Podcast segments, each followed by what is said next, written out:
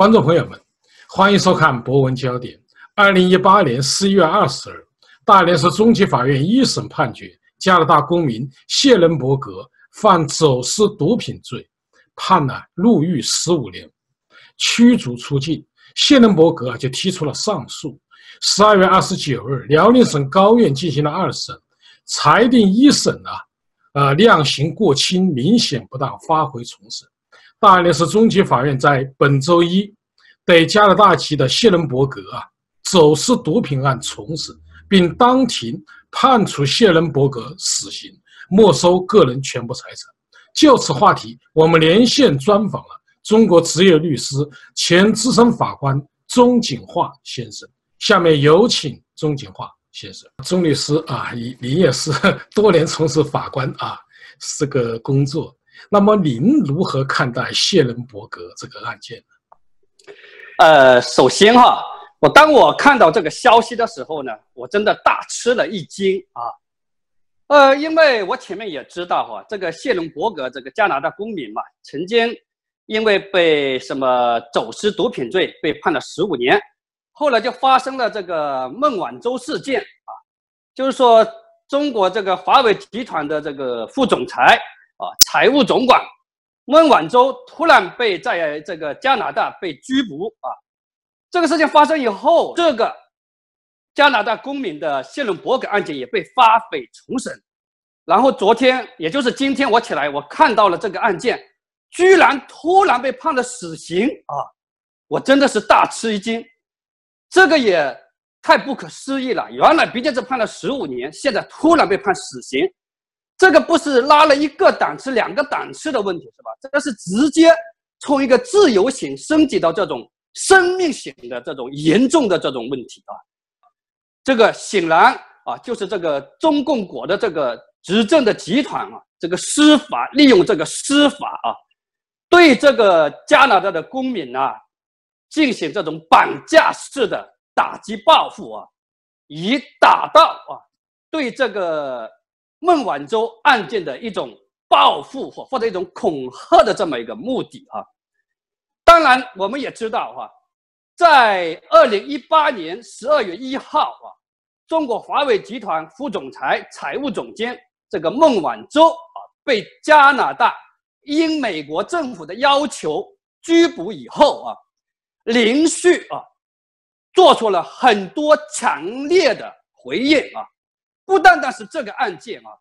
他在二零一八年的十二月十号的时候啊，他就以危害国家安全的名义啊，直接逮捕了加拿大政府前驻中国外交官康康明凯啊，还有一个加拿大在中国办旅行社的一个商人，加拿大公民啊，叫迈克尔啊。这么一个公民，还有后面又传出来，他又逮捕了一个加拿大在中国的一个女公民，说她涉嫌在中国非法打工啊，就是说在短短的一个月时间不到啊，中国政府或者中共国政府就对这个孟晚舟在加拿大被捕这个事件做出了非常强烈的一系列的反应啊，就是谢伦伯格这个案件。当时第一次他在大连中级法院是在二零一八年的十一月二十号被判十五年徒刑，上诉以后啊，也就是在孟晚舟被抓捕以后，十二月一号抓捕，到了十二月二十九号啊，所以呢，中国当地的辽宁省高级法院直接就裁定把本案发回重审啊，认为本案。呃，一审对案件的认定，认定这个谢伦伯格是从犯，认定谢伦伯格是犯罪未遂啊，从而对他判处十五年，认为这个认定不当啊，量刑太轻啊，所以在二零一八年的十二月二十九号，直接把本案裁定发回重审。更让我没有想到的是，也是我在法官生涯中极少看到的这么一个快速的审判啊。二零一八年十二月二十九号，彩电发回重审，也就是在北京时间的昨天，也是二零一九年的一月十四号，我们美国今天是一月十四号啊，他是昨天一月一月十四号，直接半个月时间就直接做出了重新的判决，判处他死刑啊。所以从这一系列的反应啊，看起来我们有理由哈来推断，有理由来相信这个显然是中共国政府对孟晚舟在加拿大被逮捕事件的这种激烈的。报复现象啊！呃，钟律师啊，您在温州中级法院啊，应该说任职时间也很长，是一个资深法官。我们现在就来探讨一个法律问题，因为中国的刑事诉讼法呀，明确有规定，就是上诉不加刑。其实它也不光是中国，应该说世界通行的原则。那么，为什么谢伦伯格在一审啊判决他上诉？居然会通过这么一种方式发挥重审，最后呢改判了，并且呢判的是比以前的刑要重得多，并且是剥夺他生命的刑罚。所以您如何理解啊这个原则呢？那么上诉不加刑原则啊，对目前来说已经是被全世界各个法治国家所接受的这么一个法律原则啊。就是说，当一个刑事案件你在一审被判了刑以后，你有权利上诉。在上诉以后啊，上级法院你不能以任何理由啊加重对被告人的刑事处罚啊。一个是呃事实啊或者法律的理由，当然你还不能以有些人说你不能加刑，那我就变相加刑。比如说，像本案当当中提到的，你也不能以这种变相的发回重审这种方式啊，事实上加重了对被告人的这种处罚的这么一种制度啊，所以这就是上诉不加刑。为什么要上设定这么一个上诉不加刑的原则？一个啊，它是刑事诉讼的一个非常重要的原则，它是为了保障啊，被告人在被一审法院判处刑罚的时候，他有一种。上诉救济的权利，而且在上诉救济的过程中，他有一个预期啊，就是说我无论如何，只要我上诉，我一般是不会被加重处罚的啊。就是说，被一审的被告人有一个对未来的一个预期，也是对未来给自己这么一种保障啊。它既是一种刑事诉讼的一种保障的权利，也是对人权的一个最重要的保障权利。它能够给被告人带来一个预期啊，你一审被判了十五年，那么你上诉，上诉至少你不会被加重处罚啊，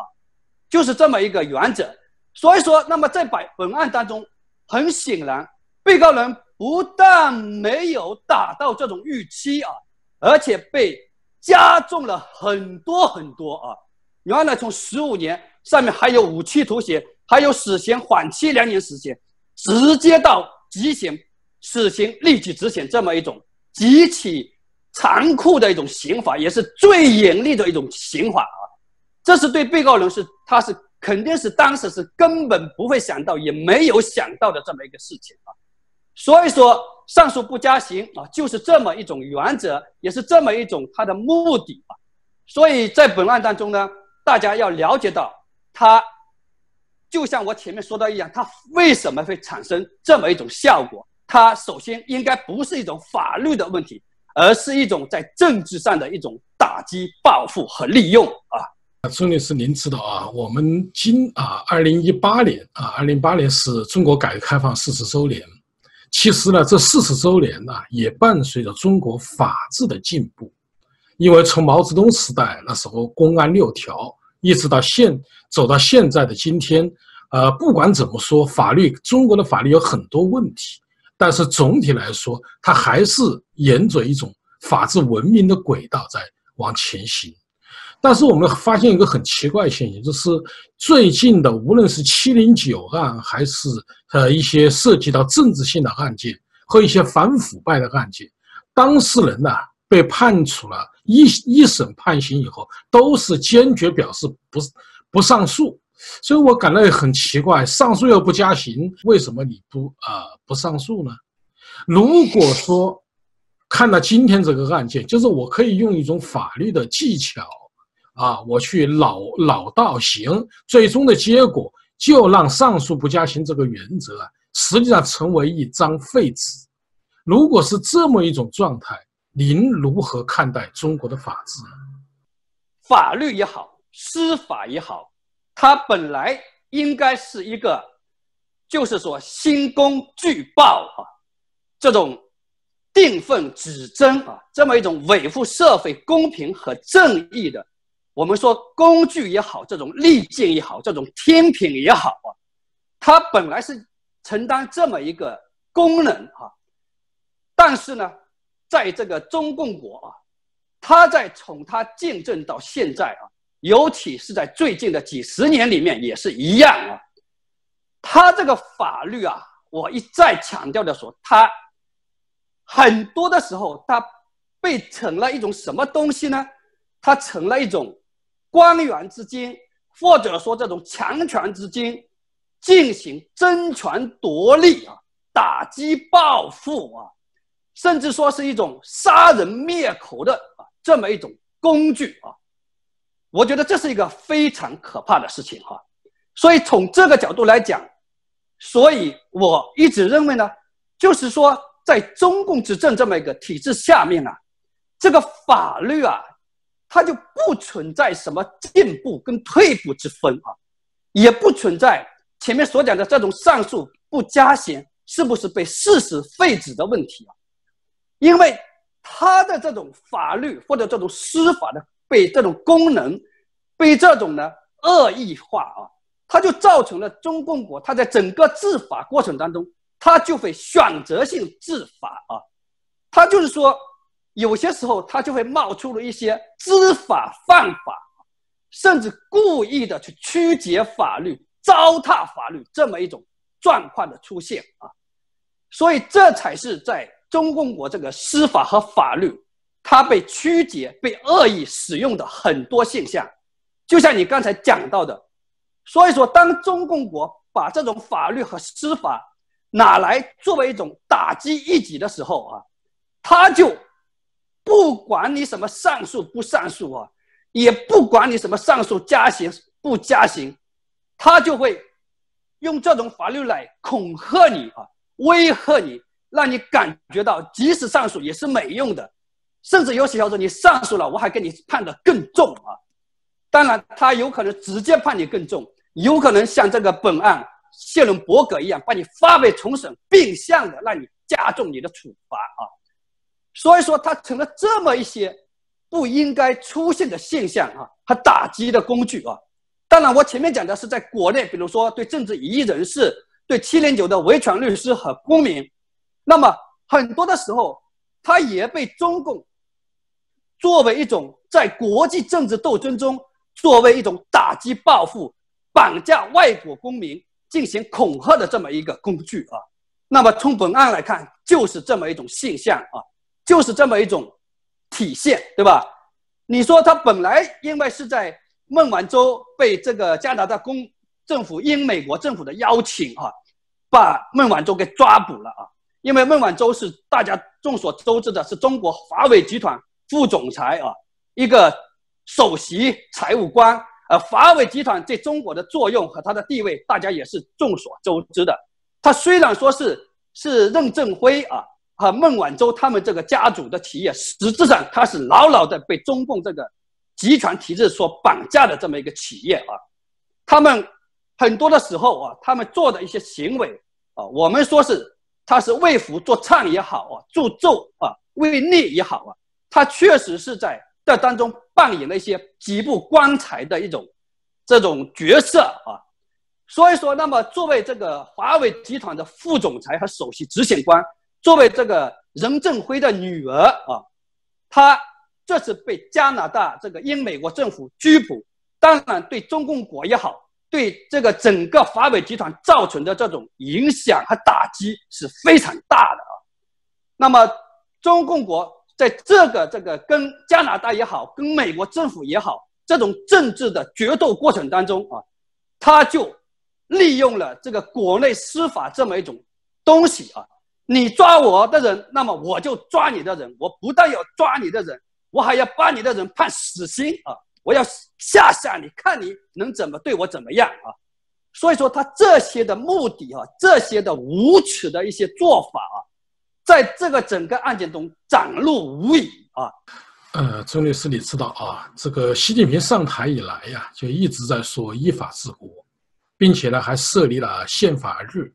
啊，都要对宪法进行宣誓。但是我们看到的情况呢，就恰恰相反。你看最高法院啊，崔永元那个曝光的这个王林清法官的卷宗丢失的案件，实际上它就是一种故意的人为的。说白了，贼可能就是最高法院的院长，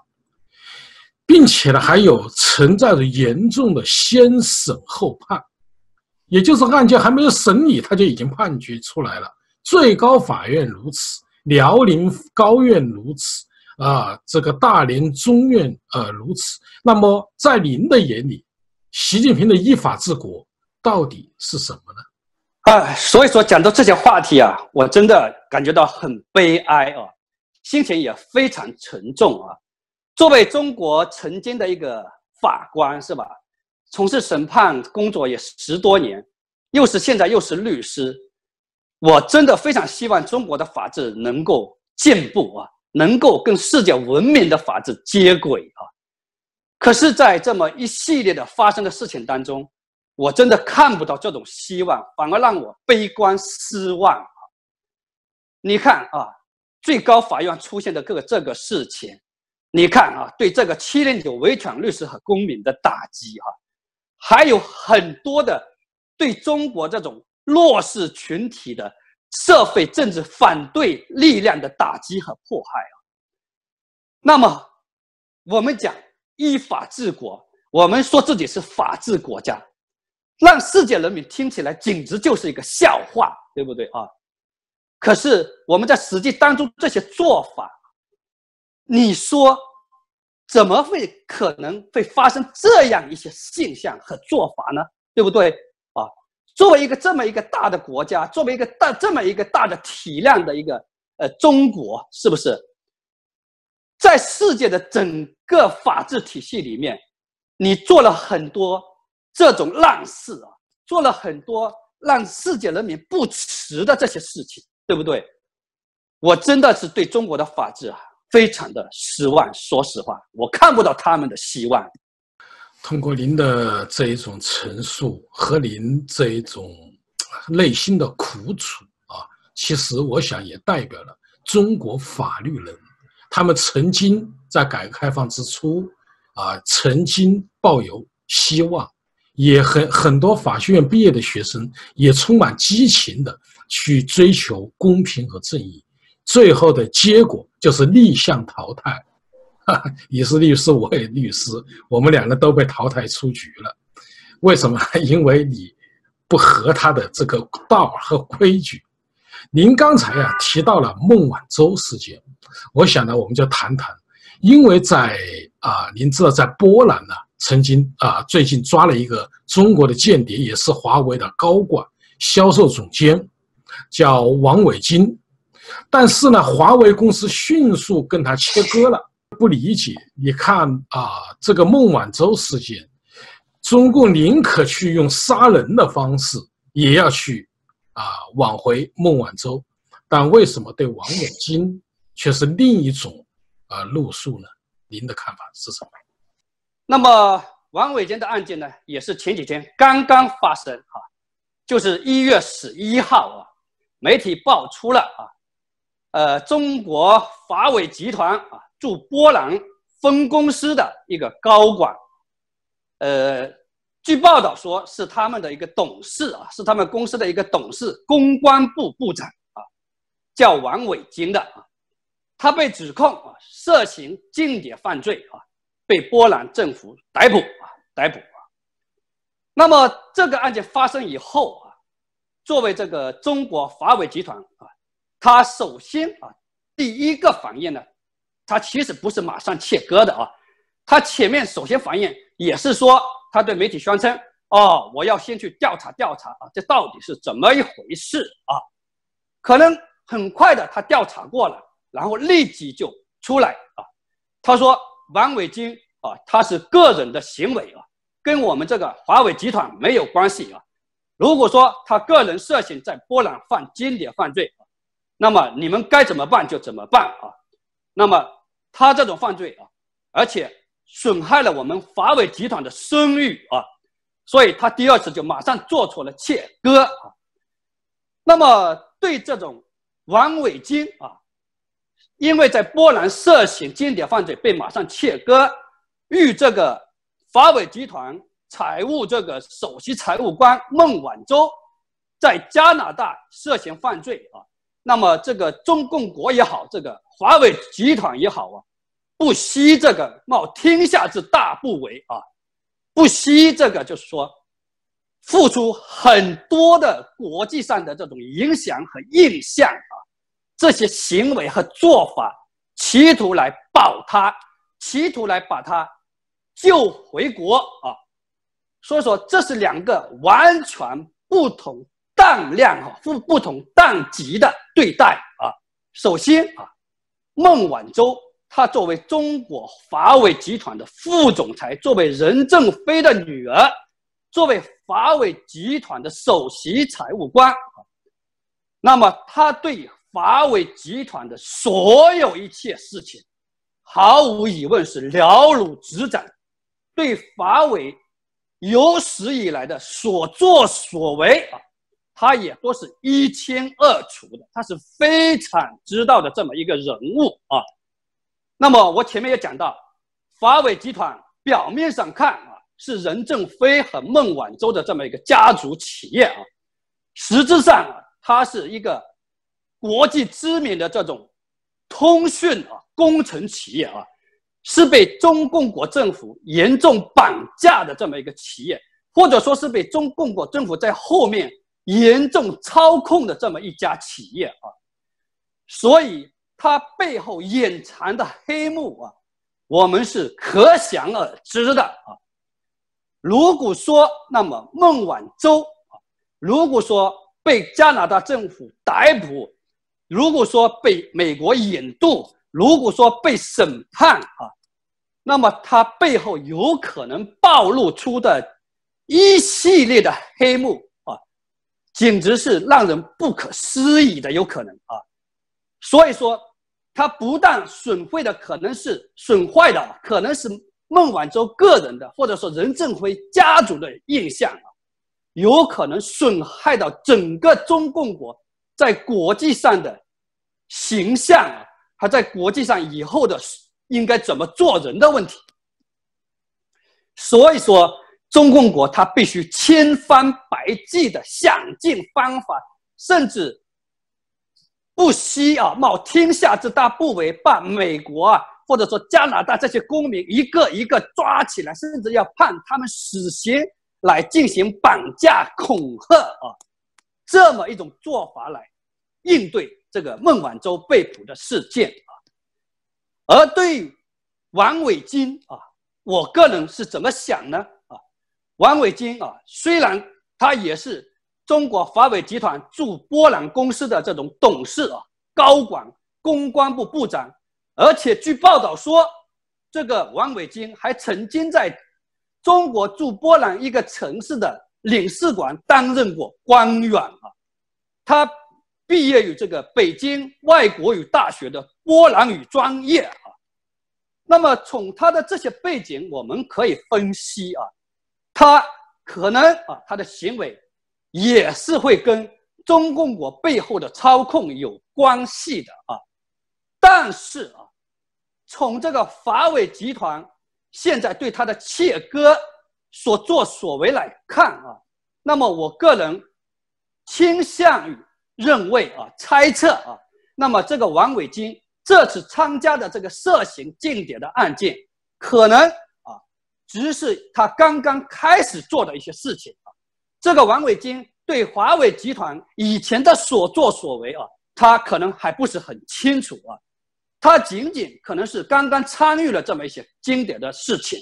所以呢，华为集团认为我跟你切割啊，啊，甚至说后面的这个中共国也认为，我现在把你马上切割掉，对我们这个华为集团对中共国的印象影这种形象的影响是不大的啊，所以他就有胆量直接把你给抛弃掉，直接把你给切割掉啊，所以从这个两个事情的不同的对待态度，我们也能够看出啊。这个中共国的政府啊，他的这种残残忍啊，或者这种没有良心啊，也是一目了然的啊。他如果说是对他有利的，可能是真的会危害到他很多东西的啊，他才可能出来保你。一旦他认为你对他是没有了利用价值，对他也不会造成什么大的损害，他就可能马上把你切割，把你抛弃啊。呃，朱律师，我在想一个问题啊。从二零一八年来看，习近平明显是在内政外交上都遇到了很多问题。但是如果以啊今天谢伦伯格这个案子来看，你明显是一种非常野蛮的一种呃这种司法状态，你跟那个北朝鲜没什么区别嘛？如果是这种状态，你要打着改革开放的旗帜。并且目前贸易战又这么正在持续的过程之中，那么未来的世界如何与中国打交道呢？你讲到这里啊，所以我在想哈，所以我就对我们这个中国的前途啊深感担忧啊。在这个中共国啊，中共政府这么一个执政的下面啊，因为他的所作所为啊，他真的不是。朝着世界文明法治这个角度、这个方向去发展的，他的所作所为还留停留在那种啊暴虐的、邪恶的、无耻的、嚣张的这些做法啊，他呢仅仅是为了自己统治集团内部极少数权贵的利益啊，他就不惜绑架整个中国，绑架整个中国人民啊。绑架起来，跟这个整个国际社会作对，跟整个世界文明作对啊！所以说，他现在的所作所为，他不是为了我们，包括你和我，不是为了我们全体中国人民啊，甚至也不是为了他们所在的那个九千多万的中共组织啊。可能他们更多的就是为了中共内部那些邪恶的、极其邪恶、无耻、嚣张这种暴虐的那一部分这个权贵集团的利益啊，所以他们说好听点啊，他们现在是为了他们集团的利益；说难听点，他们也是一种垂死挣扎啊。他们现在已经是不计后果了啊，他们现在是能够活到哪一天算哪一天。所以说，他们不惜做出任何的代价，不惜做出任何的残暴的行为啊，来跟这个世界做对抗，来跟这个文明做对抗啊。所以我为什么以前在很多的这种交流辩论的场合，我都说过啊，现在啊，这个中共这个邪恶的集团呐，他这种邪恶暴虐。他这种无耻嚣张啊，真的，我们全体的中国人民啊，全体的中华民族啊，包括全世界这种民主政府和正义的人们呐，不但要引起高度的关注和警惕啊，我们真的要还要对他们进行最严厉的抵制和打击啊！只有这样啊，那么我们。整个这个中国人民，整个中华民族才有可能有救啊！那么我们这个整个世界、整个国际秩序，才能沿着这种正常的文明的轨道前进啊！要不然就有可能被这么一个貌似非常体量非常大的、强大的这么一个中共国的邪恶集团啊所绑架、所危害的。呃，您认为这个案件会怎么发展？谢伦伯格肯定要上诉，上诉会是什么结果？您能否给观众朋友一个预测呢？那么他们现在当然说判了这个谢伦伯格死刑啊，判谢伦伯格死刑，其实不是他们的根本目的啊。就像我们前面所讨论的问题一样啊，他们的根本目的还在于怎么样有可能把这个华为集团这个孟晚舟给救出来啊。他们用这个绑架加拿大公民，甚至于判他死刑这么一个手段来恐吓啊加拿大政府，恐吓加拿大人民啊，因为他也知道加拿大政府也好，美国政府也好。以及其他的所有的文武文明的政府也好，他们都很在乎自己的国民，对不对？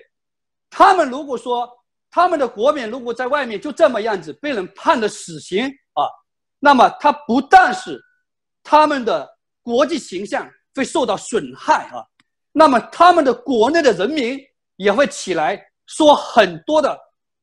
反对的话，甚至说起来抗议。你们这个政府有什么用啊？我们这个国民，我们这个人民就这样在国外被绑架、被判了死刑啊！你们就没办法去救他啊！